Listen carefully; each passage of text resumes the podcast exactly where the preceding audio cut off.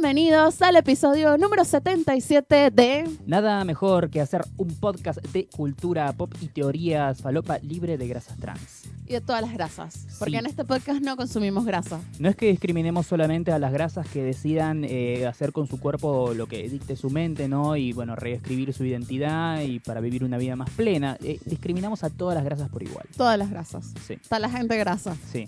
Aguanta Nara. Arre. Reí. No, no, si Wanda Nara quiere venir y poner un poco de plata en este podcast, no. Que no le debe faltar. Sí, exacto. No nos enojamos. Así es. Este maravilloso podcast que ya está llegando a, a números parejos otra vez. 77. Sí. El 7 es mi número favorito. Tuvimos el 66, el 55, el 44 y el Cuarenta. 33. El que era la edad de Cristo. ¿Cómo vamos con la edad de Cristo? Oh, ¿Te acordás no de me ese hagas chiste? hacer cuentas, Jessica. No me hagas hacer ¿Cuánto cuentas. es 77 menos tre- 33? No sé, Jessica, no me hagas hacer cuenta que por eso elegí esta carrera para no tener que ver nunca más un número. Este, eh, nada mejor que hacer un Ni podcast. siquiera en un recibo de sueldo. El episodio de la edad de Cristo si Cristo hubiese llegado viejo. Claro, sí. Lo cual sería difícil porque la, la- la Espe- esperanza de vida de, esa, de esos tiempos no, no, no sé. O sea, para mí Cristo murió ahí donde más o menos tenía que morir. Claro. Si no lo crucificaban iba a ser disentería o Escherichia coli o algo así. O sea, si hubiese vivido en la época que vivió Cristo, pensando si Cristo hubiese vivido o existido, al menos porque Sí. yo no soy Vos, católica. vos no estarías viva ya. No, no Vos te estaría. habrías muerto. No, al- qué malo, estás diciendo que soy una anciana, no. No, yo te digo que vos te habrías muerto a los nueve años en tu primer parto, más o menos. Claro, eh, bueno, eso sí. Hecho por el Espíritu Santo. Seguramente. Claro, sí. Juan Carlos Espíritu Santo. Dale, sí va. Bueno, pero ¿quién sos vos? ¿Qui- Contame, contame vos. Presentate, por favor. Mi nombre es Mariano Patruco. Mariano, Patruco. Sí. Eh, ¿Por qué te pusieron Mariano? Eh, ese nombre lo eligió mi mamá. Y creo que tenía que ver con... eh, Mariano Martínez. No, Mariano Martínez no, era un proyecto de persona cuando yo nací todavía. Eh, no, lo, lo que creo que tenía algo que ver con un conocido de ella o algo así, que nada, que le había quedado el nombre Mariano como que le gustaba. Y mi segundo nombre, Nicolás, lo eligió mi tía. Mariano Nicolás. Creo que me acabo de enterar en este momento que tu segundo nombre es Nicolás. Nunca No, lo habías dicho. Te lo había dicho antes, pero Antes- vos no me prestas atención. Nunca te presto atención. Nunca, te lo había dicho antes, no en el podcast, Ah. pero nunca te presté atención. Ah, Creo que fue en el mismo momento en el que vos me revelaste Jessica Esperanza. Ah, puede ser. Mi nombre es Mariano Patruco, soy periodista especializado en cine y series, más cine que series, pero bueno, ahí hago un sano equilibrio y me dedico a podcastearla todos los sábados para que ustedes disfruten los lunes. ¿Toda la semana podcasteas? No, no. Disfrutas toda la semana para podcastear el sábado y que nuestros oyentes disfruten los lunes. Lo, lo nuestro es como un entrenamiento, ¿sí? Sí. El, el- el jugador se prepara, entrena durante la semana, juega, hace prácticas tácticos, jugada preparada y demás, para que el día que llega el domingo sale a la cancha y gana el partido, ¿sí? O sea, nosotros tenemos que hacer un trabajo táctico y estratégico para planificar este podcast. Exacto. Y decir, bueno, esta semana vamos a, hacer. Vamos a hacer esto, vamos a hacer esto, vamos a ver estas películas, vamos a ir a comer a estos lugares y vamos a charlar de estas pelotudeces y vamos a pasar mucho tiempo en Twitter para ver las cosas que pasan y a partir de ahí nosotros construimos este maravilloso contenido que ustedes disfrutan tanto. Así es. Bueno, ahora me voy a presentar yo. Por favor, Sí, me presento. Mi nombre es con Jessica la humildad Gutiérrez. que te caracteriza. Muy humilde, sí, por favor. Mi nombre es Jessica Gutiérrez, o mejor conocida como La Dolce, y yo soy influencer. ¿Influencer de qué? Influencer de cine, influencer de series, influencer de cantante, influencer de café, de alcohol, de whisky, de cerveza, de, de Tinder, de, de todo. ¿Qué pasa si el día de mañana Jessica viene una reconocida cadena de ferreterías y te pide, te pone un montón de plata para que seas influencer de tornillos? Voy, influencer de tornillos también, todo. Sí. Donde hay canje, está Jess. Muy bien. Siempre. Nunca vas a saber cuándo necesitas poner un estante en la pared o algo así. Claro, que tipo, te estoy poniendo la puta madre porque no soy influencer de Claro, tornillos. ¿Por qué no tengo un canje con Easy, por ejemplo? Sí, Easy es una tienda acá de, de cosas de ferretería. Claro, es como el Home Depot de Claro. Sudamérica. Un Home Depot, exacto. Bueno, eso es lo que hago en mi vida diaria. No, hago de todo. eh, Influencer y, y bebo toda la semana. Sí. El escabio. Voy a ponerme influencer del escabio. Se acabó. Es buena. Es buena. ¿Hay influencers de escabio? Sí. sí, Sí. De alcohol, sí. Pero... Sí, pero lo, van para el fancy. Vos con el concepto de influencer de escabio, ah, tenés como una, una particularidad. Influencer Sí. del escabio. Porque ahora ya estamos en un mundo donde gracias a la maravilla de las redes sociales todo el mundo hace todo y ahora lo único importante es cómo vos te diferencias del resto. Claro, exacto. ¿Cómo resaltas? Yo resalto el resto. Yo, yo creo que resalto. Sí. No tengo 10.000 seguidores, pero resalto. O sea, cuando yo entro a un lugar ya me conocen. Claro. ¿Cuán- que, "Ay, esta ¿Cuántas es Jess". venezolanas hay influenciando alcohol en el país? Muy pocas. Muy pocas, muy poquitas. Así que para eso estoy yo. Y bueno, esta dupla maravillosa, hacemos este podcast hermoso que ya lleva 77 episodios. Un montón, Jessica. Tenemos, nos vemos todos los fucking sábados. Y Sí. durante la semana también nos vemos par de veces. Sí, Esta semana te vi poco realmente, solamente te vi el martes. gracias a Dios. Gracias a Dios. Necesitamos un descanso un poco Sí. uno el otro y hacer nuestras cosas. Vacaciones más seguidas. Sí, por favor. Bueno, la semana que viene me tomo unos días de vacaciones, así que besito, chau, chau. Sí. No, no spoilees. Ah, sí, no, no voy a spoilear, no voy a spoilear. Bien. Eh, Jessica Gutiérrez, querida Sí. compañera, acá en este momento es donde damos por inaugurado las peripecias y las locas aventuras semanales que hemos tenido con la siempre bien ponderada sección ¿Qué hicimos en la semana? Así que la pregunta que te hago, Jessica, es ¿qué hiciste en la semana? Hice un montón de cosas. ¿Qué no hiciste en la semana? ¿Qué no hice? O sea, Dormir. dormir, sí. Necesito dormir urgentemente. Bueno, el sábado salimos a grabar y fui a comer a un sitio que tenía muchas ganas de hace mucho tiempo ir y no había tenido el chance. Wendy's. Tengo un montón de que no como en Wendy's posta. Pero, che, la última vez que comí en Wendy's, cuando fuimos a ver Operación Overlord, ¿te acordás? Ah, es verdad, Ahí sí. en el, en el abasto, Claro, me acuerdo, sí. Como seis meses ya. Cinco meses. Hace sí. un... Sí, hace un montón fue eso. Bueno, nada. Bueno, nada, fui a The Night Market, Sí. que abrió el año pasado. ¿Qué es The Night Market, Jessica? Es un sitio que asemeja lo que sería ir a comprar como tipo en una feria china de puestitos. Hay niños huérfanos que te piden monedas. No, no, no. Llegas y tienes que pasar por la caja y compras. Ahí compras la bebida con efectivo normal y el efectivo lo cambias por fichas. Ah, Cada ficha vale ce- 100 pesos, ¿no? Y con esas fichas después vas como a los puestitos al fondo y pides qué es lo que quieres comer. Y vas como tipo, bueno, quiero ramen, vale dos fichas, o sea, 200 pesos. Sí. Quiero unos dumplings, vale una, una ficha, o sea, 100 pesos. Y así pues. Me gusta que todo es precio redondo, ¿viste? Sí, Es sí, como- todo lo pusieron redondo y se acabó. Se po- te podrían cobrar ramen 180, pero no, vamos a cobrar. O te lo podrían cobrar 220 también. Claro. Tienen Pero- que hacer fichas troqueladas que puedas partir de en cuatro pedacitos. Claro. Como si fuera una pastilla o algo. Así sería. Y está muy lindo, está súper bonito para tomarse fotos. O sea, es tipo re Instagramable el lugar. Estaba lleno de gente. Yo me pedí un ramen y unos dumplings de kimchi también. Vos que sos una gran eh, eh, entusiasta de la comida asiática, si tuvieras que hacer tu ranking de... De ramen acá, no, eso ramenes, no entra. No, eso ¿no? ¿no? entra, no, es muy básico. Es barato, pues, o sea, 200 pesos, pero un ramen es bastante económico O realmente. sea, es una propuesta que zafa. ¿Qué zafa? Sí, Está no, bien. si no quieres gastar tanto, porque de verdad, o sea, no. Creo que, no sé, en Fukuro debe estar casi llegando a los 400 pesos, Eh, un plato de ramen. madre. Plato de ramen. Pero no, eso está bien, zafa bastante Bien. Para, lo que es, pues. Y el lugar está bueno, o sea, es como para ir con amigos. La ambientación suma. Sí, la ambientación suma bastante y la ubicación también, que está Gorriti y, y, y Fitzroy, creo que es la cosa. Así que, o buen plan, bueno. Bien, Por para tener en cuenta. Eso está bueno. Y adivina quién se llegó cuando estaba ahí comiendo. Em, em, el, eh, el doble argentino de Ricardo Arjona.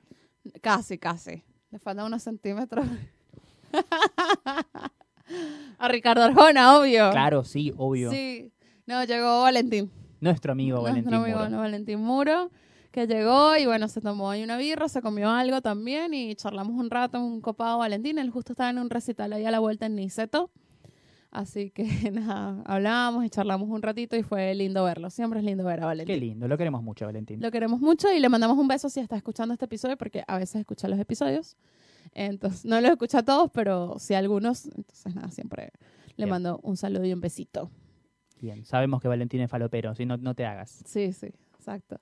Bueno, eso hice el sábado. El domingo, El domingo era San Patricio. sí, Y obviamente, chicos, o sea, yo no soy católica, pero si una fiesta incluye bebida o comida, yo estoy. claro. Anótenme. O sea, no importa de la religión que sea, eh, hasta de... Si el Ku Klux Klan me invita a ir, Claro. yo me la tomo. Abre una unidad básica del partido bandera vecinal, Jessica va porque hay alcohol gratis. Exacto. Ya sabe Biondini, ¿eh? Qué feo sonó eso. Si el Ku Klux Klan me invita a birra, yo me. Claro. O bandera vecinal, que es más o menos lo mismo, pero acá. Bueno, eh, nada, fui, eh, yo tenía que ir al- a la fiesta San Patricio que yo misma organicé Claro. para la birrería que, que trabajo y Yo dije, bueno, de camino voy a pasar por un local nuevo venezolano que abrió que se llama Chacaito. Chacaito es una estación de subte en Venezuela, ¿no? Sí. Yo me imagino que esa gente, cuando vio Octan, por ejemplo, dijo, ¿por qué no hacemos uno así, pero de Venezuela, con una estación de metro? Porque en Venezuela sí es metro, no subte. Y yo dije, no puede ser, chicos. O sea, cuando lo vi fue como que... O sea, de verdad, si yo me hubiese querido quedar a vivir en Venezuela y tener que mirar la estación de subte, siempre me hubiese quedado allá la concha de su madre. Claro, encima el lugar es como temático. Sí, o sea, imagínate No que, que tú te vayas a vivir a. París y de repente veas un local que es la estación, ¿cuál es la estación más odiada? No sé, Retiro. Claro. Constitución. Al- el tema es ese, si es un local que nada, tiene solamente la foto del, del, del tren o del Sí. subte y el nombre de la estación, bueno, perfecto, pero si está tematizada por dentro, o sea, yo me imagino, no sé, ir a, a, a Kentucky, ¿viste? Y de golpe ahí hay un local que se hizo un argentino con el- una- toda temática de la línea E de subte, o sea, entras y el lugar ya tiene olor a culo. sí, pero que más o menos lo que es eso chacadito. Ah, bueno, Exacto, yo que, chico, aquí falta el olor a pis, ¿ok? Bien. no puedo, o sea, te lo juro. Pero está muy bien ambientada, debo decir Claro. que es espectacular, les quedó hermosa. O sea, venezolanos en Argentina, si quieren hacer un rescate emotivo y recordar sus momentos viajando al trabajo, puteando Mm. por la vida que tienen, pueden pasar Sí, por sí, ahí. Por ahí, por Tames y Soler. Bien. queda el, el local. Bueno, pasé por ahí solamente a tomar fotos, no comí nada. Vi las arepas, se veían bastante provocativas. Las hamburguesas no tanto, o sea, no me llamaron la atención. Eh, porque no parecían una hamburguesa venezolana. ¿Tú te acuerdas cómo son las hamburguesas venezolanas? Sí, sí, no me voy a olvidar nunca más cómo son Sí. las hamburguesas venezolanas. Bueno, parecían más hamburguesas al estilo hamburguesería de acá. Entonces, no, eso sí no me llamó la atención, pero tenían cerveza polar, malta, X. Bueno, nada. Eso fue lo que hice. Y después de ahí fui a, a la apertura de un bar, ¿no? Eh, al cual no me invitaron a esa apertura realmente del bar. Sí, Yo quiero contarles esto porque estas cosas solamente me pasan a mí. Pregúntale a Mariano. O sea, a Mariano yo le digo, Mariano, estoy en un sitio que abrió, que no me invitaron, pero estoy bebiendo gratis igual. yo no entiendo cómo lo hace. O es, sea- es su poder mutante. El alcohol, o sea, tengo un imán para el alcohol gratis. Sí. Para los pibes no, pero A ver, ¿cómo es la situación? Vos entraste, ¿sabías que ahí dentro había gente conocida? sí, o sea, yo veo que la inauguración del local iba a estar una DJ que es entrenadora mía en Rock Cycle, que uno de los bartenders es el novio de ella realmente y que Ella fue a poner música. ella fue a poner música, el otro iba a servir los tragos, no sé qué. Yo digo, bueno, voy a pasar, tomo un par de fotos para ver el local nuevo y me voy y sigo a la birrería. Claro, vos creyendo que era como una apertura general, cualquier Sí. persona podía entrar, entrar a consumir y, y chau. Y chao, exacto. No, no, no. O sea, entro y me dice, ay, ¿por qué lista venís? Y yo, no, por ninguna. Yo vengo a chusmear solamente. Ah, bueno, pasa. Yo, bueno, paso. Paso y me dan una copa de champán. Así de entrada. Así de entrada. Yo, bueno, me tomo el champancito y yo veo, y había una barrita de gin de los apóstoles. Yo, bueno, voy a pedirme un gin tonic. Si lo tengo que pagar, lo pago, pues. O sea, Sí. tranca. No, así pido el gin tonic, me lo dan, no me piden plata. Y yo, bueno, empiezo a beber. De repente llegaron bandejas con comida. Y yo empecé a comer y bueno, nada, saludé a la DJ, me encontré unas amigas fotógrafas, no sé qué. Después me quedé ahí escabeando. que en el momento llegué a la birrería, obvio Sí, a tomar la birra verde. Pero nada, o sea, yo que bueno, igual el lugar está muy bonito. Uno de los tragos salió una, tra- una lata de pintura. ¿por Que, qué? porque sí, todos los bartenders que le conté eso, que vieron la foto, todos indignados de por qué es una, sale en una lata de pintura. Eso es un sacrilegio. ¿Venía con pintura dentro la No, lata? no venía Ah, con pintura bien, adentro. Pero el trago estaba muy rico, muy de mina, eso sí, muy de chica. Yo no me lo pediría ya en esta etapa de mi vida, no me pediría ese tipo de trago, pero muy bonito, de verdad que Genial. súper lindo. Para tener en cuenta. Para tener en cuenta, sí. Entonces, el. ¿Cómo se llama? El. Llegaste a la birrería. llegué a la birrería, me tomé mi birra verde, bueno, festejé mi San Patricio y me fui a mi casa a dormir porque lo necesitaba. Sí. este, nada, eso hice el domingo. ¿Qué hiciste tú el domingo, Mariano? Editar el podcast. Editar en el podcast, quedarme en casa, comer asado, tranquilo, bien, ver bien. un par de películas. Eh, vos, Jessica, ¿cómo continuó tu semana? Semana continúa el lunes. el lunes. fui a comer a la fuerza. Sí. Fui a entrenar también. Estoy yendo a entre- Yo no he parado de entrenar. Yo creo que ustedes sepan que yo no he parado de entrenar, pues. Yo sigo bien en mi peso y entreno siempre. Para que la gente no se preocupe. Sí, no, del no, otro lado. Sí, no se preocupen. Fui a entrenar y después me fui a cenar a Bermú La Fuerza, que es también uno de mis sitios favoritos, que Ajá. amo. Estuvo muy rico. Me comí una ensalada y me tomé un Bermú. Listo. Y el martes sí nos vimos, o sea, Mariano hizo algo el martes conmigo. Sí, sí, me sumé al tour de actividades de Jessica. Sí, no. ¿sí? O sea, el, tren pasaba y yo agarré ahí y, y fui arrastrado. Fuimos a ver Us o Nosotros a la a Premier. La nueva película de ese maravilloso, increíble y genial ser humano conocido como Jordan Peele. Te amo, Jordan Peele. Que lo Eh, perdón, eh, me, me corrijo. La nueva película creada por el ganador del Oscar. Jordan Peele. Ahora sí, el hombre Ah. que hizo ese peliculón que a nosotros nos encantó y nos pareció sinceramente la mejor película del 2017. Sí. Sí, del 2017, a pesar de que acá llegó tarde. Se llama Get Out. Es el creador de Get Out volviendo a hacer una película de terror, esta vez eh, desafiando todas las eh, caracterizaciones que dicen, no, bueno, porque Get Out es como un thriller social, psicológico, que indaga en la cuestión racial. Y... Aquel chabón dijo, no, voy a hacer una de terror, de terror, terror. Muerte, sangre, slasher, asesinos, noche terror. Nada que puedas eh, diluir la experiencia terrorífica de lo que representa la película en base a un concepto. Ay, no, es un thriller. No, no, no. Esta es una película de terror en serio. Nos gustó Sí. muchísimo. Vamos a Mucho. hablar de eso más adelante. Más adelante vamos Pero- a hablarla. Mi semana siguió. Tu semana siguió. Sí, miércoles el curso de coctelería, que también les aviso y les anuncio que ya lo terminé como tal. O sea, ya Bien. todo lo básico y todo lo que tenía que aprender lo aprendí y lo sé hacer. Ahora solamente me falta la práctica. Muy bien. Así que ya saben, Jessica Gutiérrez, bartender recibida, eh, bar mitzvah, cumpleaños, eh, casamientos. Dos despedidas de soltero, baby shower, eh, lo que quieran. Sí. ¿Te imaginas una barra, una, una barra en un baby shower? Si yo, si yo hago un baby, si yo ya tengo un hijo, Sí, primero. un baby shower va a Empecemos haber por al- ahí. Tal vez yo no voy a tomar alcohol porque obvio, o sea, Claro, por obvias no razones. que- no, obvias razones, pero no, que los demás beban, o sea, Sí. ¿qué onda? No sé, nunca he ido a un baby shower, no sé si de alcohol. Yo la- la- la- las veces que tuve así... ¿Hay alcohol los baby shower? No sé, digo. No sé, las veces que fui a, a- que, que supe de gente que iba a baby shower era como juntada de chicas a comer pizza y helado y darles regalos para el futuro bebé. Y ya, qué aburrido. Sí. No. No sé, supongo que en otros lados capaz que se ponen malos baby shower. Más yo iría al- iría haría el baby shower en un bar directamente. Así listo. Con Bad Bunny sonando el palo. Claro. Y Pero la- perreo. La gracia del baby shower es que no termines perdiendo el embarazo eventualmente. Pero ya voy a estar casi, casi. O sea, Ah, se bien, se bien. adelantó. O sea, ya está. dando luz en la pista de baile. Andalo perreando ahí.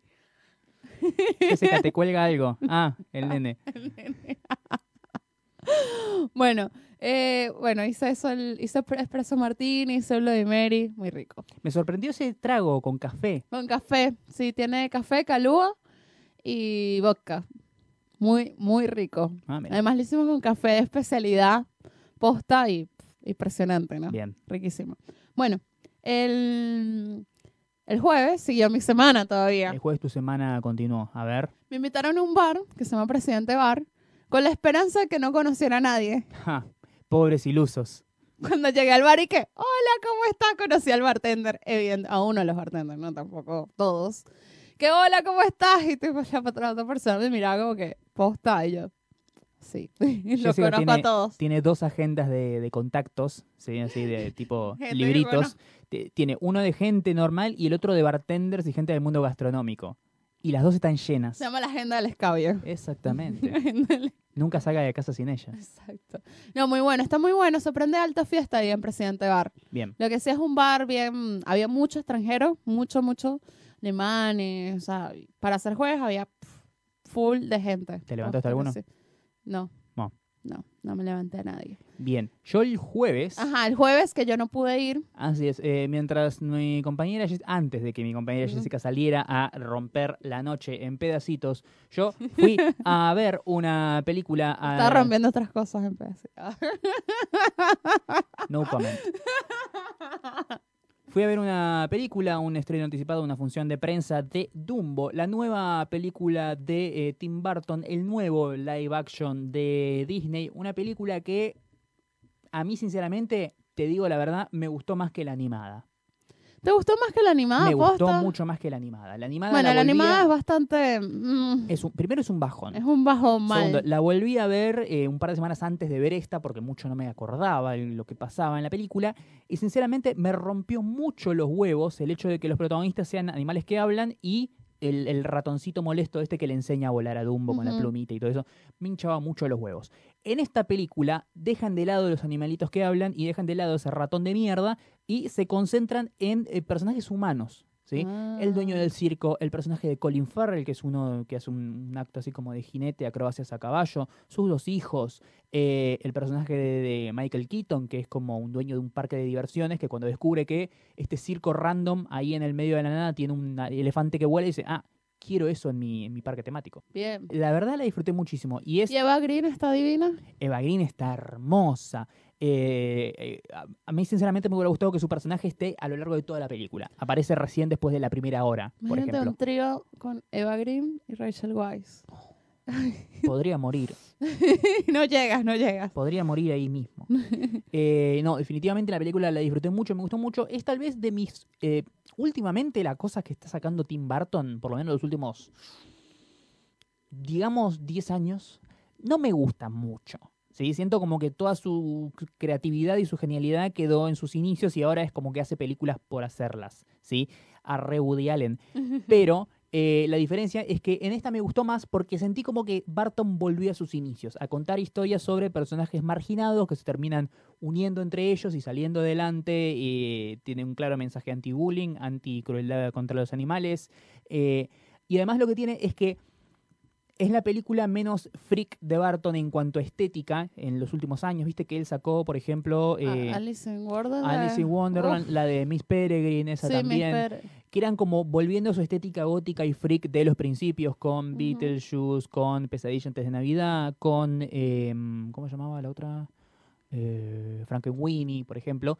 Ese tipo de películas que eran como su sello desde lo estético, pero acá está su sello desde lo temático. Y lo que tiene es que también logra hacer como un equilibrio entre los colores brillantes del circo y el estilo art deco con todo lo eh, gótico y tristón de su, su estilo. Más cercano tal vez a eh, el diseño de arte y producción de sus películas de Batman, por ejemplo. Sí. Pero con un poco más de, de color y de vida. Sinceramente me gustó mucho, la disfruté. No es una película de llorar per se, como la, como la animada. O sea, no, no, no hay... Viste que la, la animada es siempre eh, el elefantito llorando por la mamá, el elefantito Sí. llorando porque lo maltratan, esto, el otro. Acá esos son, son, son fragmentos, no, no, no está a lo largo de toda la película. Yo no sentí que fuera una de esas películas que golpe bajo, golpe bajo, golpe bajo. La disfruté un montón, a mí me re gustó. Bien, la quiero ver Sí. ahora. Ahora me diste un poquito de ganas de verla. Yo de verdad, tipo, no pude ir porque el viernes yo ya me iba temprano de mi trabajo y no podía, tipo, también irme temprano el jueves, era como demasiado. Y dije, bueno, no, ya está, no veo Dumbo. Porque el viernes, o sea, ayer, Sí. yo tenía una invitación a un evento muy especial que me invitó Warner Music de acá, porque ellos tienen firmado a un artista venezolano. Sí, Ustedes saben que me gusta mucho. ¿Quién? ¿quién? ¿Quién, Mariano? Eh, Lazo, No, él es de Universal. eh, Anuel, No, no, no es venezolano. eh, la que hace el video de sexo en la piscina. No, Sonia no es. Sonia Ah, no. ok, entonces ¿quién? Es Danny Ocean. Ah, Daniel Océano, nuestro amigo. Pero amigo Daniel Océano. ¿Lo viste en vivo? Lo vi, lo vi en vivo. ¿Es parecido a George Clooney? No, nada, ni un Oh. poco.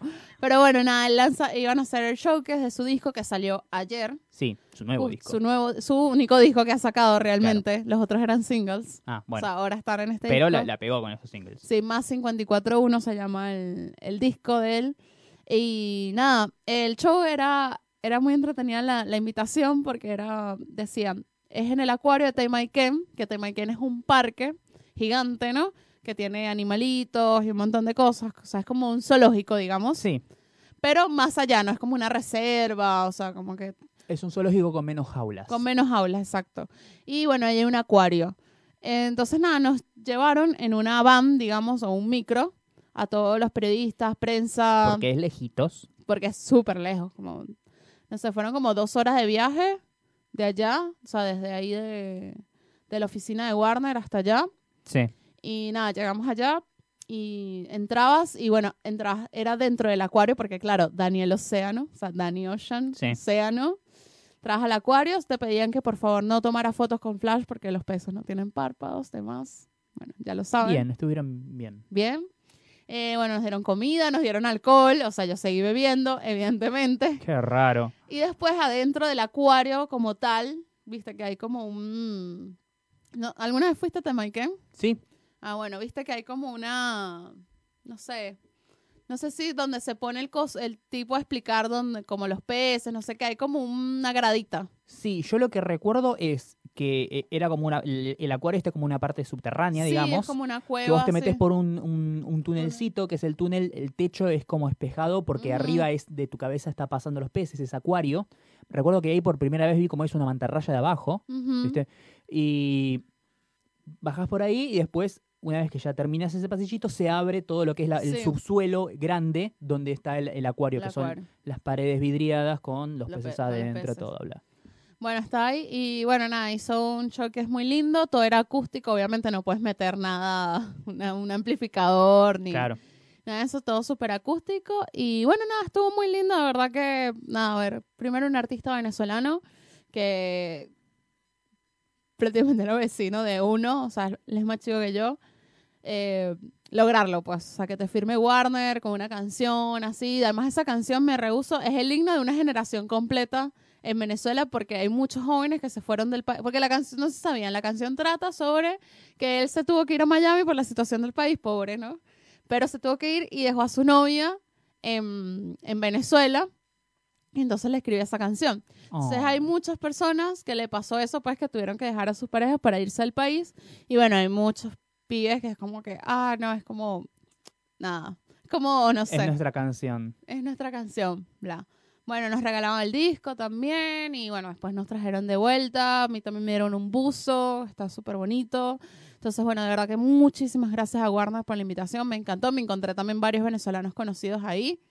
Así que bueno, nada, estuve viendo a Danny Ocean ayer viernes y después llegué muerta a mi casa. Que yo quería, yo quería seguirla. Yo dije, ay, pero vamos a beber birra. Y que no, dormir. Claro. Menos mal me acosté a dormir porque lo necesitaba. Bien, se juntaron dos venezolanos célebres, la Dolce y Danny Ocean. No, Dolce Danny Ocean, exactamente. bueno, así cerró mi semana. Y también ahí cerró la mía, básicamente, Sí, va. porque después nada. No hiciste nada más. Estoy acá. Estás acá. Bueno, ahora sí, podemos entrar a la parte de teoría falopa. Yo tengo una teoría falopa que se hizo viral esta semana, que esta no te la conté todavía porque yo quería que te con... que- Me quería sorprender. Sí. Bueno, resulta ser que en Perú, viste que en Perú está muy lleno de venezolanos, ¿no?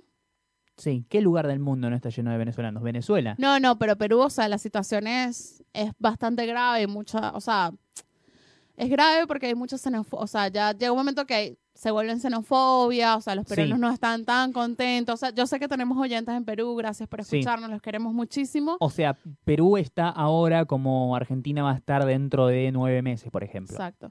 Entonces, bueno, salió una canción, ¿viste? Porque, bueno, ¿viste Perú? ¿Viste la Tigresa del Oriente? Wendy Zulka, ¿viste? Sí. Eso, ella ella estudia esa clase, ella es clase, esa clase, no, delfines ecuatorianos.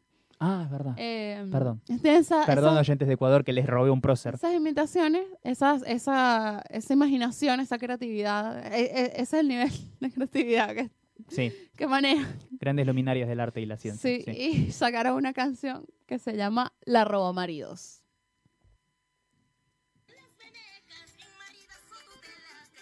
Ah, un nivel de producción de la concha de la lora, ¿eh? Bueno, resulta que ahora los peruanos nos acusan a nosotras, las venecas, de robarle el marido.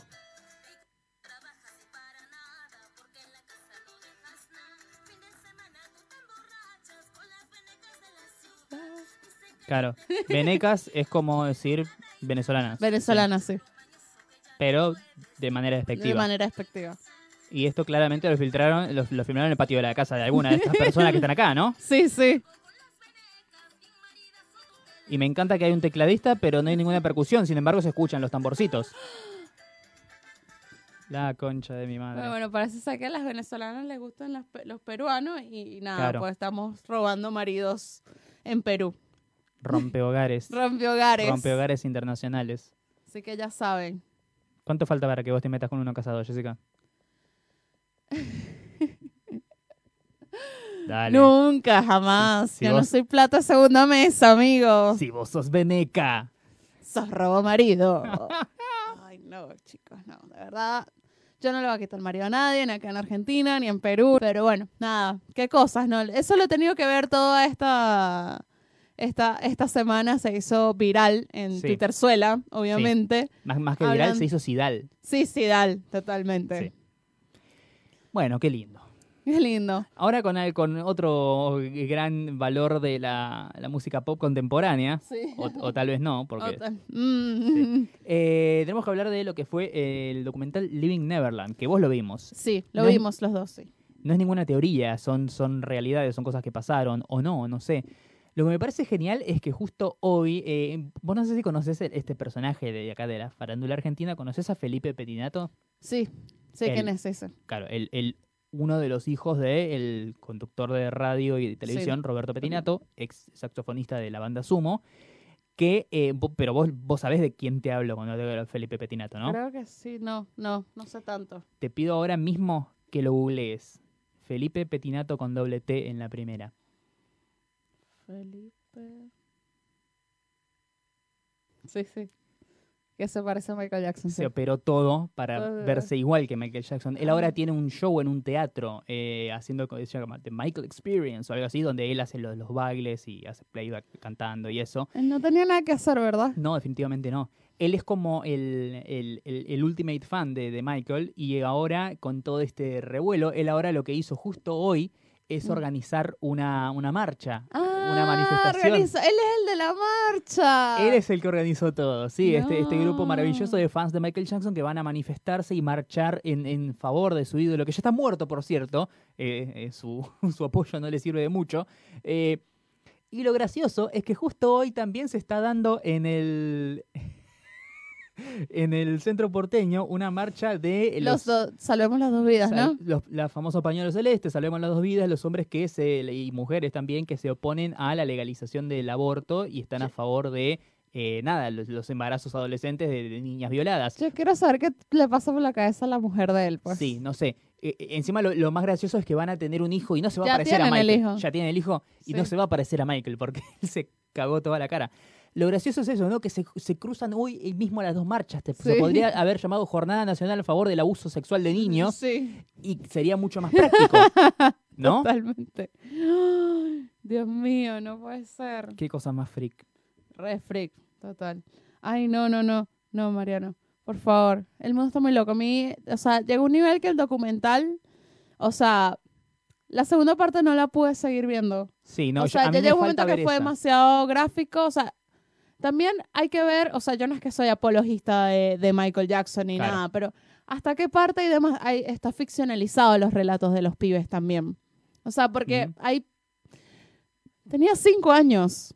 ¿Qué tanto te puedes acordar a los cinco años? O sea, hay cosas, detalles muy, muy, pero muy precisos, ¿sabes? Porque una cosa es decir, bueno, me, me agarraba el pito y otra cosa es, me agarraba el pito con su mano derecha mientras hojeaba una revista Playboy que Sí. decía, ¿sabes? Era como, ok, o sea, no, o sea, no puedes llegar a ese nivel de detalle de acordarte si tenías cinco años. Sí, No estoy diciendo que Michael Jackson no haya hecho No. nada. a eso vamos. Sí, a mí también me parece que había como un... Y esto no es una defensa de Michael Jackson, pero sí había como un dejo de... eh, si fuera un producto periodístico diría sensacionalismo. Se- se- pero sí, no sé, no sé cuál es el, el- el- concepto específico para este tipo de cosas. Pero lo que voy es, es esto, ¿no? Todos con este documental que ha salido, más allá de que todos como que confirmamos un gran prejuicio, ¿no? Sí. A ver. Sí. ¿A quién se le ocurre que un tipo que se toca toda la cara Ajá. y termina apareciendo, no sé, una, una- una criatura que tranquilamente podría ser un, un- un enemigo en el juego Dark Souls, ¿viste? Que era negro y terminó siendo blanco, que hablaba con, que habla con una voz así y que dice muchas cosas sobre el amor y la bla, que vivía, vivió una infancia de mierda, súper explotado por un padre que lo vivía fajando y tratando mal lo mal y metiéndolo en drogas y todo. O sea, todos confirmamos un gran prejuicio con esto de Michael. ¿sí? Faltaba Ujú. que los pibes digan, sí, a mí me cogió y listo. Se- Sí. se- era, era lo que terminaba. Sí. Ya estaba. Y también las madres, o sea, las- como hablaban las madres, o sea, la parsimonia Lo con la, la- que lo- esas mujeres contaban esas cosas. Lo de las madres es maravilloso. Sí. Es maravilloso el concepto de cómo te, te ciega la fama y cómo puedes terminar. Porque a vos te vienen con esos relatos de, eh, no en este documental, pero en cualquier otro, el concepto del síndrome de Estocolmo y bla. Y vos como persona racional, sentada en tu sillón, viviendo una vida tranquila y normal, decir, ay no, ¿cómo puede ser que hayas caído en esa? ¿Sí? Claro. Sin embargo, te viene el hombre que en ese momento era el más popular e importante y rico del mundo y se trata de apadrinar a tu hijo y hacer un montón de cosas lindas y buenas por él.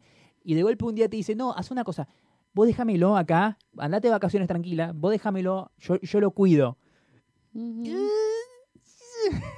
Y las madres terminaban aceptando. Y sí, y sí, obvio. Y- O sea, te lo digo, te lo digo hoy. Imagínate que te lo diga, no sé. eh, eh, eh, y bueno, Elon Musk no. Pero alguien que tenga una buena imagen, no sé, eh, Jeff Bezos, por sí. ejemplo. Que un chabón que no tiene escándalos, que no tiene problemas, que parece ser el hombre ideal, bueno, o en su momento, no sé, Steve Jobs. No, Claro. quiero apadrinar a tu hijo y convertirlo en el próximo genio, ídolo de lo que fuere, bla, bla, bla. Y después cuando te tiran esa, y vos ya construiste una relación de, de confianza ciega, no digo que no puedes caer, claro. pero es, es difícil no caer tampoco. Es difícil no caer. Sí, exacto. No, no, de verdad que. Nada, también me parece que es demasiado largo para. O sea, cuatro horas no eran necesarias. Posta que no. Sí, no. No hay tanto. Podría haberse hecho un, un corte más chico. Sí, se- pero bueno, ¿sabes? Sensacionalismo, vende a full, que ya quieren vender una segunda parte o algo Sí, así. También, también o sirve sea- como para poner en contexto porque ahora hay una generación que está creciendo sin Michael Jackson Claro, y que no tienen una idea de lo, lo, lo importante o lo, lo grosso que fue en su momento. claro. ¿sí? Y que hasta el día de hoy sigue siendo. Otra cosa. Bueno, bueno, en Metro saca, dijeron que no van a pasar más Michael Jackson. Eso a mí tampoco me parece. Yo digo lo de siempre, las canciones no tienen la culpa. Exacto. ¿sí? O sea, Porque no es solamente la canción de Michael Jackson, hay un montón de gente atrás que trabajó en esas canciones también. Y no se trata de eso, sino el hecho de que, bueno, tal vez si Michael Jackson ahora siguiera vivo y siguiera trabajando y sacando música, vos podés, entre comillas, cancelarlo, ¿sí? Ya está muerto, ya no podemos hacer nada. Claro, a eso, a eso es a, lo que voy, ¿sí? O sea, no es que de golpe, de, de ahora en adelante, su obra volvió a ser retroactivamente mala. ¿sí? A mí me parece que no, pero que cuando es, sí, una, una persona, un perverso que hoy en día está vivo y, y- y pujante y sigue produciendo y trabajando en cosas, vos podés decir, no vamos a apoyar a este tipo, no vamos a permitir que siga estando. Pero mientras tanto, las canciones siguen siendo las canciones. Claro, exacto, ok. No le vamos a hacer una película como Bohemian Rhapsody y le vamos a dar un Oscar. Claro, no, tampoco. No, pero... No, no, no vamos a hacer un show protagonizado por un freak de mierda que se tocó toda la cara para parecerse a él en un teatro. No vamos a pagar una entrada para eso.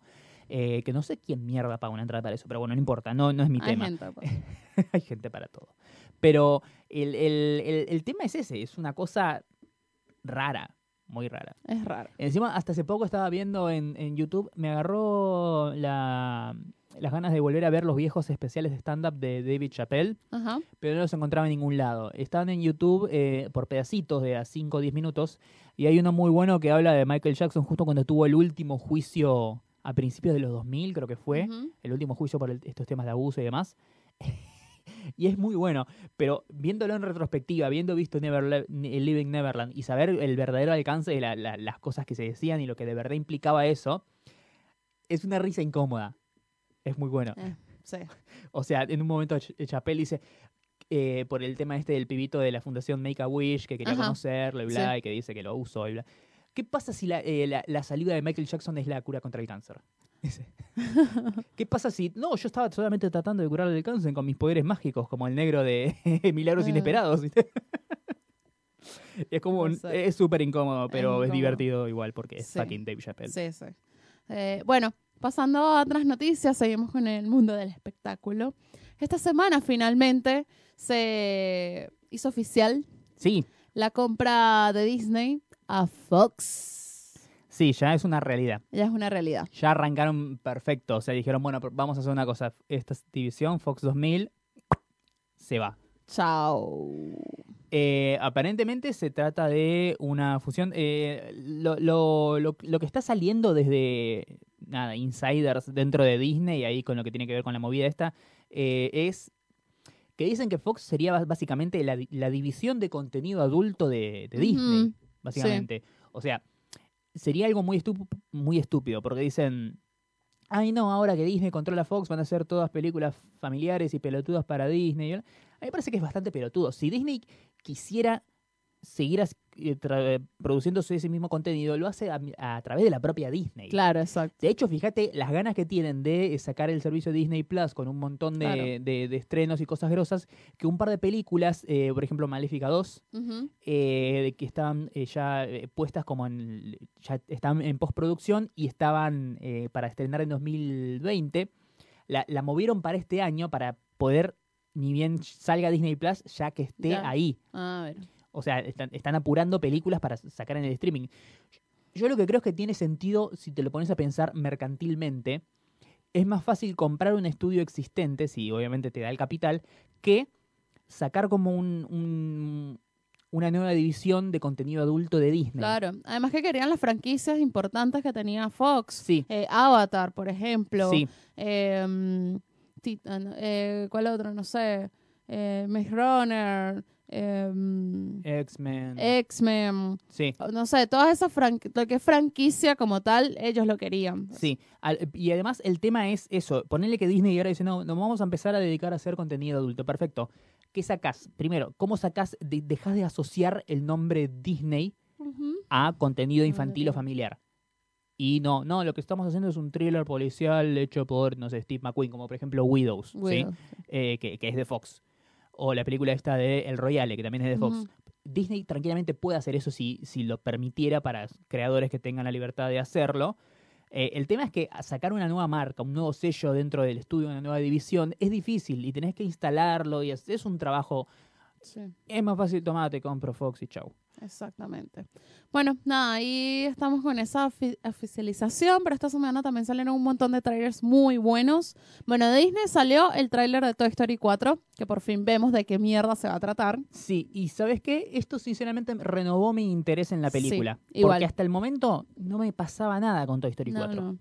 Ahora sí. Ahora sí sé más ver. o menos de qué trata. Eh, va a plantear un par de temas interesantes, ¿sí? El concepto de eh, la nena que arma su propio juguete y se convierte en el nuevo juguete favorito porque es algo que hizo ella Sí. y que los demás lo miran con recelo. Pero Woody dice, no, a ver, este es un juguete nuevo que la está haciendo feliz y nosotros tenemos que bancarla en esto y bla. Por eso cuando se pierde sale a buscarlo. bla.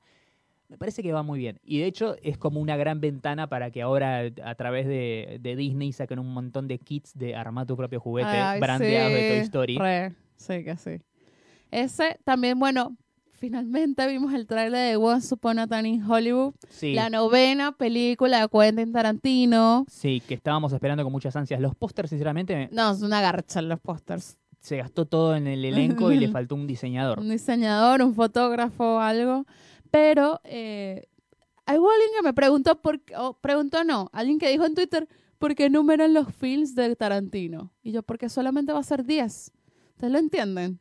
Eso es lo que dijo. Él dijo. Entonces, por eso, a partir que él dijo eso, se enumeran los, los, las películas. O sea, o es importante enumerarlas.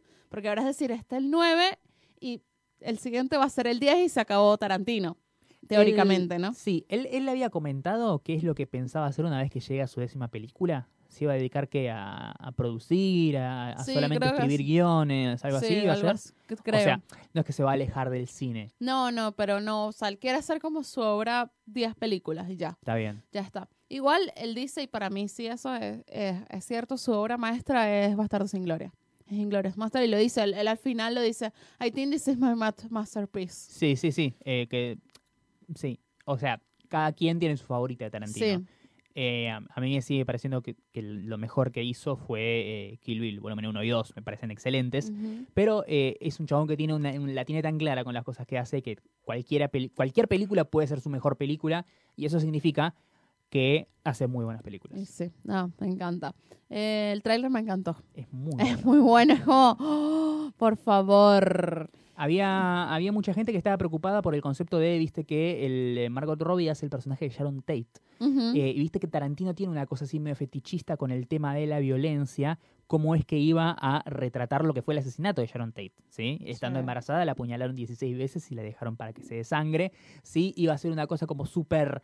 eh, morbosa o no, pero aparentemente, según se sabe, cuando Tarantino estaba escribiendo el guion, eh, se asesoró mucho con la, la- familia, los eh, actuales familiares que quedan vivos de, Sharon Tate, y le dieron el visto bueno de cómo él retrató eh, lo que pasó. Que todavía no sabemos si la película va a mostrar la muerte de Sharon Tate o no, o si va a plantear un escenario alternativo, o si va a cortar antes, o si va a pasar fuera de Mm. cámara, digamos. Sí. Eh, porque está Sh- Sharon Tate, está el personaje de Roman Polanski, está el personaje de eh, Charles Manson.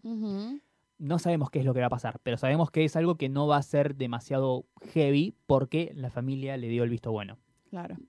Bueno, eh, y tenemos otro tráiler también que salió esta semana, la película Lucy in the Sky, con Sí. Natalie Portman y... Ah, él, es, él, es, él es mío, él está casado conmigo, Sí. es mi hombre, pero él no lo sabe. John Hamm. Sí, lo genial es que la película tiene a John Hamm y también lo tiene a Dan Stevens, Oh, que es como sí. Suchaman por dos. Sí, uf, por Eh, favor, Y chicos. destaco mucho esta película, primero porque es de Fox Search- Searchlight, Searchlight, ¿sí? sí. que es las películas que tenemos que estar atentos a, a ver si siguen saliendo de ahora en adelante. Sí. Eh, y que además es de Noah Hawley, eh, director genial, eh, creador de la serie Legion y también de la serie Fargo, Fargo, ¿sí? el sí. showrunner de las tres temporadas de Fargo. Es un chabón que la tiene muy clara a la hora de trabajar en tele. Esta no sé si es su primera película, no estoy seguro, no, no googleé mucho sobre su carrera, me parece que sí. pero a él, a él le gusta mucho esto de jugar con el surrealismo desde lo visual o plantear escenarios imaginarios o cosas que suceden dentro de la mente. A mí sinceramente me llama mucho, mucho la atención. A mí también. O sea, O y sea- espacio, Natalie Portman, John Hamm, película No, en el espacio, o sea, Te es como, pago la entrada. listo, ya, toma todo mi dinero, lo tienes. Bien. Así que bueno, se vienen películas muy buenas, o sea, tipo esta semana está allí que, ah, ah, Sí. quiero Salió ver el tráiler nuevo de la tercera temporada de Stranger Things. ah, sí, también el trailer de la tercera temporada de Stranger Things, que también lo está, el 4 de julio claro. van a sí. estrenar, porque, viste, ahora, esas son las fechas que seleccionen. Harán una fiesta, yo estoy que sí, que hagan un asado, un, un barbecue. Claro. Acá para celebrar el estreno de la, de la tercera temporada. Le tengo ganas. Me gustó mucho la ambientación Sí, y sí. Me ver, parece me- interesante. la, la- la primera temporada me encantó, como a todo el mundo, obviamente. La segunda, bueno, fue así como, ah, más o menos. En esta te muestran como que los chicos ya están creciendo, sí están dejando toda esa beta infantiloide atrás. Y me parece que esto le permite a la serie explorar todo un universo temático nuevo que tiene que ver con el coming of age y demás, que puede andar. O sea, puede ser mejor que la segunda temporada. Bueno, ahora sí, vamos a lo importante. Sí, Hablemos de Us. Así es. Habíamos dicho antes que fuimos a la van premier de nosotros, como siempre le mandamos un fuerte abrazo a la gente de Universal Pictures Argentina por invitarnos, porque qué película, por favor. Es increíble. De este comentario en adelante va a haber spoilers. Spoilers, Quédense sí. tranquilos. Les damos 1, 2, 3, 4, 5 segundos para poner pausa y avanzar a las recomendaciones. Ahora sí que lo hiciste, hablemos de la película. La película es increíble. Todavía no sé dónde meterla, encasillarla. Nec- necesito verla de nuevo. Sí, De verdad que es impresionante. O sea, Lupita Nyong'o, Elizabeth Moss son dos actrices que los premios que tienen son más que merecidos. sí, O sea, Lupita Nyong'o tiene un Oscar, Elizabeth Moss tiene varios Emmy sí. y de verdad son las mejores actrices que pudo haber escogido Jordan Peele para hacer esta, esta película. Me encantó, de Sí. verdad. O sea, hay escenas que tú dices, no puedo creer estas actrices. Sí, no, es increíble. A mí me gustó, y esto no es desmereciendo a Get Out, pero yo la disfruté mucho más que Get Out porque siento que la película, primero, esta es una de, de, de- de- de terror más directa, ¿sí? No, no, Sí. tan- o sea, no, no puedes diluirla como eh, Get Out diciendo, ay, no, es un thriller psicológico, racial, que habla de temáticas sociales y culturales. No, esta es directamente una película de terror que está muy bien. Eh, y además me gusta que esta película no sea tan clara en sus intenciones y su discurso.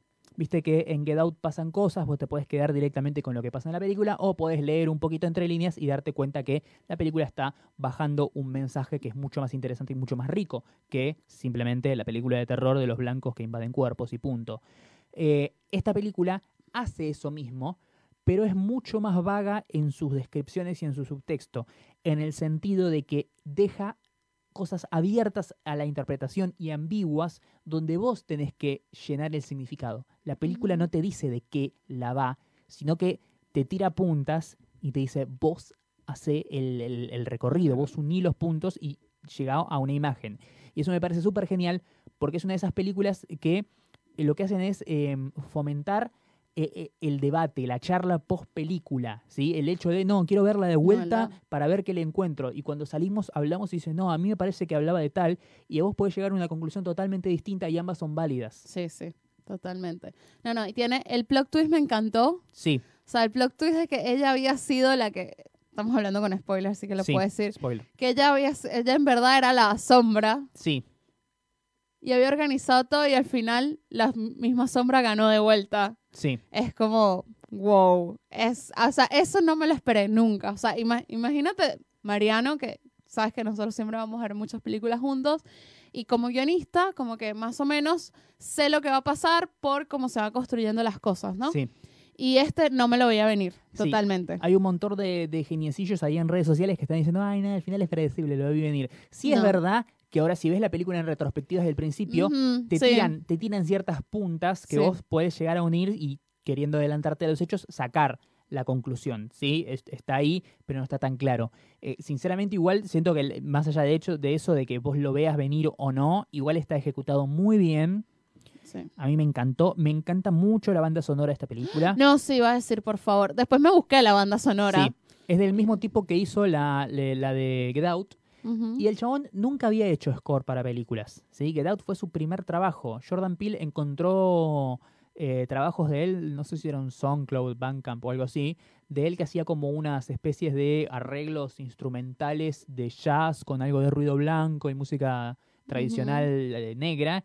Y le, le gustó tanto que le dijo, quiero que hagas el score de mi película. Obviamente, el, el- el score de, de Get Out es excelente. Sí. Y este me parece que es mejor aún. Sí, sí, no. Impresionante, de verdad. Todas las canciones, todo el timing que tiene, el timing que tiene para el humor Jordan Sí. Peele. O sea, se lo valoro 10.000. O sea, nada es casualidad, nada es. O sea, te ríes sin, sin esfuerzo. eh, no es una película, no es una comedia. O sea, No. no. es una comedia como tal, pero te saca la risa incómoda, diría yo. Claro. Esta, esta película es más terrorífica que Sí. eh, Get Out y también es más divertida que Get Out, es más graciosa. Sí, sí. Porque tiene humor que funciona.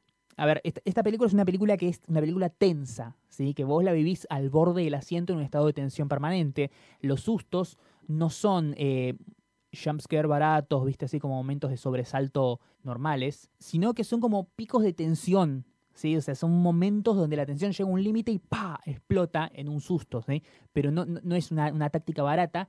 Y la, el humor lo utilizan para romper, ¿sí? Como para volver a foja cero, porque ese increscendo de, de- de tensión llega a un punto donde no puede subir más y lo que tienes que hacer es bajarlo y volver a empezar. Y la película ese pulso lo maneja muy, muy, muy bien. Las actuaciones son excelentes, la banda sonora es excelente, el guion es excelente. Eh, ¿De qué trata, no, la película? O sea, te puedes quedar con la trama de terror que funciona súper bien y me encanta porque es esas películas donde no tratan de explicar todo lo que pasa en la trama, ¿sí? O sea, nosotros podemos suponer que quienes crearon a esos, esos clones, esas sombras, eh, que en el- la película le llaman eh, The Tethered. Tethered es, eh, tiene que ver con ligadura, atadura, ¿sí? De hecho, en la traducción que usan en los, en los subtítulos es los enlaces, ¿sí? Ellos son los, los enlaces. Es como una estrategia que decía, no, alguien random, una entidad extraña, lo que hace es crear copias de los cuerpos para poder controlarlos desde abajo, eh, en los túneles subterráneos donde hacen todos estos experimentos, pero nunca pudieron duplicar el alma. Por eso los que supuestamente iban a ser los titiriteros terminan siendo los títeres. ¿sí? Los que viven debajo de la tierra lo que hacen es replicar las acciones de la gente de arriba pero obviamente de una manera mucho más eh, terrible y retorcida. Y nunca te explican Mm. verdaderamente quién es. No sabes si es el gobierno, no sabes si es un científico random, no sabes si son extraterrestres o si es... No, no se sabe. Y no me importa tampoco. No. Porque lo que me importa es la historia esta, de esta familia que es excelente. Eh, yo en ningún momento me vi venir, porque eh, fueron muy inteligentes como hicieron los trailers, en ningún momento me vi venir que eso estaba pasando en todos lados. No, no, tampoco. ¿sí? O sea, cuando llega la, la película, termina con ellos escapando de la casa, cortan a la casa donde está Elizabeth Moss con la pareja, y yo dije, ahí aparecen los otros que quedaron allá y los matan. Y no, aparecen sus propios clones. Y dije, la Puta. Ahora sí es otra película. Sí, sí, no. Está muy bien. No, está muy bien hecha. Y los trailers, por más que no te cuentan esa parte, están muy bien hechos. Te dan ganas de ver la película. Sí, porque te quedas solamente en el slasher, home invasion, ¿sí? Y no, es una trama que va más allá de eso. Sí. Eh, una trama que habla, eh, que como dije, es muy ambigua y muy genial porque te invita a pensar y a, y a sacar tus propias conclusiones. Para mí es una película que habla un poco sobre cómo, eh, bueno, un poco sobre el tema de el odio al otro, al diferente, ¿sí? O sea, vos siempre estás eh, eh, dando, tirando mala onda o maltratando o, o acusando a alguien, siempre apuntando con el dedo a otra persona. ¿Qué pasa si algún día vos lo haces y del otro lado te encontrás con un espejo? Es una- que, que te apunta exactamente a vos también, ¿sí? ¿Qué pasa cuando el otro es uno? Es, es increíble eso también. Y habla también de cómo nosotros, pero esto ya es tirándolo más para la reflexión sobre lo que tiene que ver con la sociedad americana, cómo eh, los monstruos que nos, nos atacan y nos aterrorizan, algunos tal vez lo hemos creado nosotros mismos.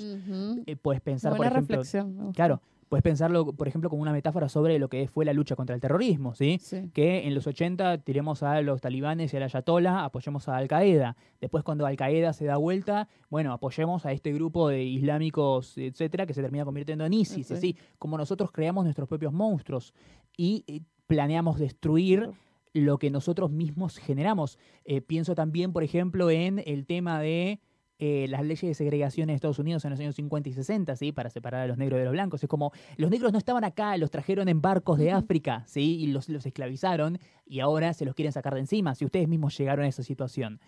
Eh, eh, pero es solamente una de las muchas lecturas que le podés dar a la, a la película. Impresionante, de verdad que sí.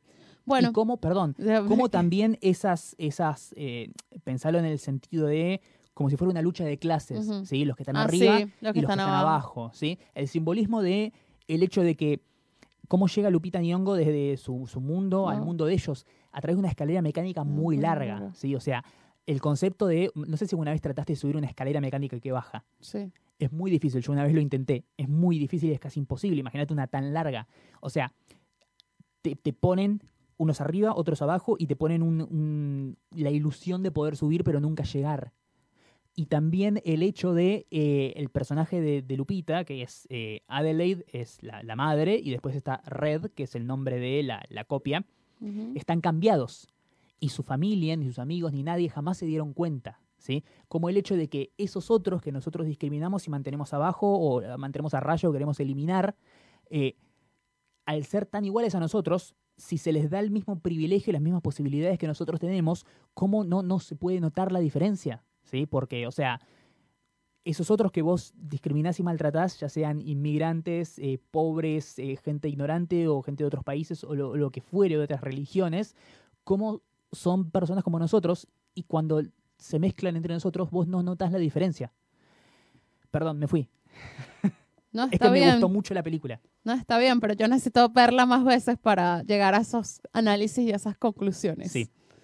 Eh, bueno, nada, vean, vayan a ver Oz, le está yendo muy bien en taquilla, Sí. en Estados Unidos sobre todo. Si tuvieras que definir, por ejemplo, de qué la va eh, Get Out, dirías, bueno, sobre cuestiones raciales. Sí, esta no tiene nada racial. Esto no tiene nada racial, pero tiene que ver más con las desigualdades. Yo lo vería más desde un punto de vista de derechos humanos, Sí, si se quiere. sí, realmente, sí.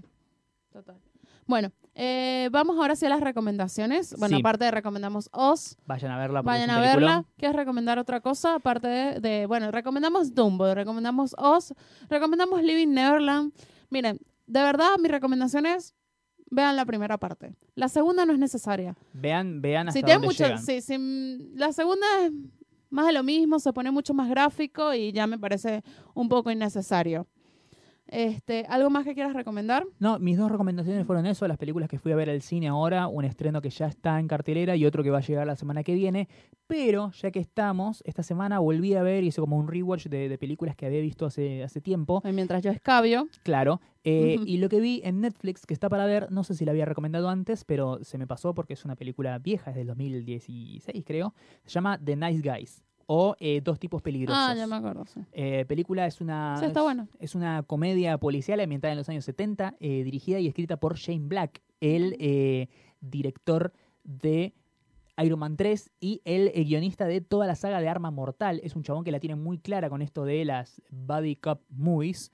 Definitivamente la recomiendo mucho. Trabajan Russell Crowe y Ryan Gosling. Ryan Gosling es un, eh, es un detective privado y está también eh, Russell Crowe que es como una especie de matón a sueldo. ¿sí? Alguien a la que vos le pegás para que vaya a cagar a trompadas a alguien por alguna razón en específica, que eh, en medio de un- una investigación sobre la muerte de una estrella porno terminan cruzando sus caminos y acompañando esta investigación que, este crimen, perdón, que lo que hace es destapar una olla de una conspiración mucho más grande. Sinceramente la, la recomiendo mucho, es muy divertida, es muy setentosa, eh, está muy muy bien. Bueno, acá tenemos preguntas que nos mandaron los oyentes. Por favor. ¿Cuál es su juego de mesa favorita y hace cuánto lo jugaron? Mariano le gusta el TEP. A mí me gusta mucho el TEC. Ya está. ¿A vos qué te gusta, Jessica? Monopolio. Sí, muy bien. La cieguita. E- ese es mi número dos. Amo el Monopolio. ¿Cuál es su canción favorita en este momento? O sea que no le puedes dejar de dar play una y otra vez. Sí. A ver, Jessica, sorpréndeme. La mía, ahorita estoy muy, muy pegada con Rosalía de vuelta, chicos. Sí. Porque la voy a ver el viernes. ¡Yay! Yo hace poco, va, hace poco. Todas sí. las- todo el disco de Rosalía lo escucho una y una otra vez. Hay una canción, un tema que ya tiene con C. Tangana que es muy bueno. Así que bueno, nada, lo Bien. recomiendo. Yo hace poco descubrí la banda que van a estar ahora en el Dola, eh, Fouls, Ah, False, ah, uf. que, o sea, era como que conocía sus canciones, pero no sabía que eran de ellos. Y Sí. a partir de las dos, tres canciones que conocía, eh, empecé a escuchar los, los discos enteros y me está, me está gustando mucho. Está bueno, está bueno. Me preguntan si el episodio se va a llamar La Bruja del 77. Es muy bueno. es Bueno. muy bueno. Nos preguntan acá, ¿es en la ley 11.723 5 bis que hace referencia a los fonogramas que dice? ¿Me explica? No entendió nada. No entiendo. No Entonces sé. esta idiota utópica que la conocemos. Claro, no debe estar troleando. Sí, yo creo que nos está troleando, amiga. Pero eh, eh, pasame la captura de eso porque ahora tengo ganas de, de googlearlo De para saber qué mierda es. Sí, sí. Nos preguntan acá, ¿quién es el análogo a Axel y quién a Valentín en su relación? Mariano es Valentín. Yo sería más Valentín. No sé si me escuchaste hablar de películas recién. sí, yo es sería. como Valentín hablando de cualquier tema. Sí, yo sería. O si eres Axel. Yo sería Axel, sí. Te falta abrir las, las birras ahí. Sí. Preguntaron, ¿están entusiasmados por ver Dumbo? Bueno, ya. Yo, yo- ya la vi. Y yo estoy entusiasmada por ver Dumbo ahora, sí. Bien. Pues, ¿cuándo van a hacer una gira nacional? Cuando nos contrate un productor, o sea, cuando un productor nos llame y nos dice, nos diga que nos va a dar el pasaje, todo, y nos va a pagar además por hacer Sí. la presentación. Sí, sí. Así que atención productores, estamos disponibles. Cerrando fechas para Rosario, Córdoba, Mendoza. Claro. nmqhpodcast.gmail. Ahí nos mandan toda la información. Sí, por favor. Preguntan, Bella Dupla Podcasteril, ¿cómo hago para que mi podcast no suene como si estuviera en el baño? Primero salir del baño. Claro, capaz que ese es el problema. Sí. Si, si estás, si cuando vos te sentás a grabar y a hablar, estás sobre un inodoro, es porque estás en el baño. Ese es el problema que diría más, más importante corregir. Y si no, eh, el tema con el sonido, vos puedes tener el mejor micrófono del mundo, pero si vos estás grabando en un lugar que tiene mala acústica, no importa qué tan bueno sea el micrófono, se va a escuchar mal igual. ¿sí? Exacto. Vos tenés que probar cómo suena el sonido, eh, cambiar lo- los, los aparatos del lugar, fíjate si en una habitación suena mejor, si en la cocina suena mejor, y si no directamente lo que recomiendo es que o busques un, un estudio de radio o un estudio de grabación preparado para grabar, o que directamente te armes tu propio estudio de grabación en una habitación. Para eso tenés que poner paneles antiacústicos, pues... mm. Sí, exacto. Bueno, nos preguntan acá, ¿vieron la serie One Day at a Time? A, a time? No, sé que todo el mundo se está quejando porque Netflix la canceló y es muy buena, aparentemente, Sí. pero no, no la vi, no sé de qué la va. Yo tampoco la vi. La debería ver. Mañana voy a ver qué, qué miro. Tengo que mirar algo mañana. Mirate Bueno. Love, Death and Robots. Ah, sí, esa la tengo pendiente, así que Te la ves toda en un día, boludo. capaz, capaz miro esa. Bueno, terminamos. Hemos Eh, llegado al no. final de este episodio. Episodio 77, cargadito de cosas. Muchas cosas. Así que nos vamos a despedir de- con Mariano cantando Me Rehuso de Danny Ocean. Ah, re. la cara que me miró que ibas Mariano. ese- cantando algo de Michael Jackson. Yo decía, sí, dale. No, no, no, no. Pero no me pienso coger un nene. No, por favor. Eh, no hagan esas cosas. No, por favor, no cojan niños. Eh, tenemos que decir que nuestro podcast siempre lo encuentran en eh, las redes sociales como arroba nmqh podcast, tanto en Twitter como en Instagram. Y nos pueden escuchar en iTunes, Spotify, Apple Podcasts, Audio Boom, etcétera, etcétera, Claro. etcétera. Radio Cock también, porque Sí. somos un podcast que sale por las cosas del podcast. Porque si tuviéramos un programa de radio, no saldríamos por los por el- las plataformas de podcast. Sí, yo creo que si Stitcher levanta el programa del negro González Oro en Radio AM, ¿viste? o sea, no, no lo creo. Eh, también nos pueden seguir en nuestras sucursales individuales en eh, las redes sociales. Yo soy arroba mariano-12 en Twitter, marianpatruco3 en Instagram. Y yo soy arroba la Dolce tanto en Twitter como en Instagram, donde me tienen que seguir, chicos. Sin seguidores no soy nadie. Bueno, Dicho todo esto, ya, ya nos podemos retirar, ¿no? Sí, ya nos podemos ir. Listo, Mirá, vamos a mirá. seguir bebiendo. Mira lo que es el relojito. Escabeando. Mira lo que es el relojito, una hora veinte. Me parece que ya, ya cumplimos, Siempre ¿no? escabeando, nunca inescabeando. Muy bien, Jessica, tenés que parar con ese meme. Sí, basta. Cualquier ya tiene una semana el meme. Claro, ya está, ya está en, en las últimas. Siempre robando maridos, nunca inrobando maridos. Así es. Siempre ingrabando podcast, nunca grabando, Grabando podcast. podcast. No, Eh, siempre grabando podcast, nunca ingrabando podcast. Ah, bueno, así. Vos, vos- vos tenés más práctica. Bueno, ya saben, nos escuchamos. La próxima. Adiós. Chau. Chau.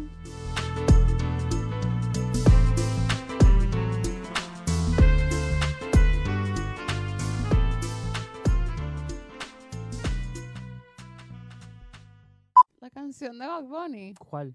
¿Estamos bien? ¿Estamos bien? ¿Es nueva? No, ¿Es de la época de la cabra? no. Porque tiene una canción que dice Tú no metes cabra. Que de ahora más para mí siempre va a ser la de la cabra. Bueno, cuando quieras, bebé. Eh, Estamos. Siempre bebé, nunca en bebé. Siempre mamable, nunca inmamable. Siempre influencer, nunca influencer. Siempre tenso, nunca intenso. Mañana te tienes que reír de estas cosas. Siempre feliz, nunca infeliz. Feliz. Claro. Siempre timidado, nunca intimidado. Intimidado. ¿Qué es eso? Tun, tun, tun, tun, tun, tun. Pecado verde. Te voy a tenerme. Aplicado demasiado. Eso es lo nuevo de- De Ocean. Bueno, igual estás vieja ya, pero. Ah, bien mi voz. A ver dónde tú y yo. Hazme un swing, swing. Hazme un swing y bátete el pelo. De nuevo. Bueno, ya está, ya es copyright. Si no le sacas el corcho, no, no, no te puede servir. Dale, sí, no, no importa, todavía tengo Chicos, sin seguidores no soy nadie. Ay, se me cayó el cosito.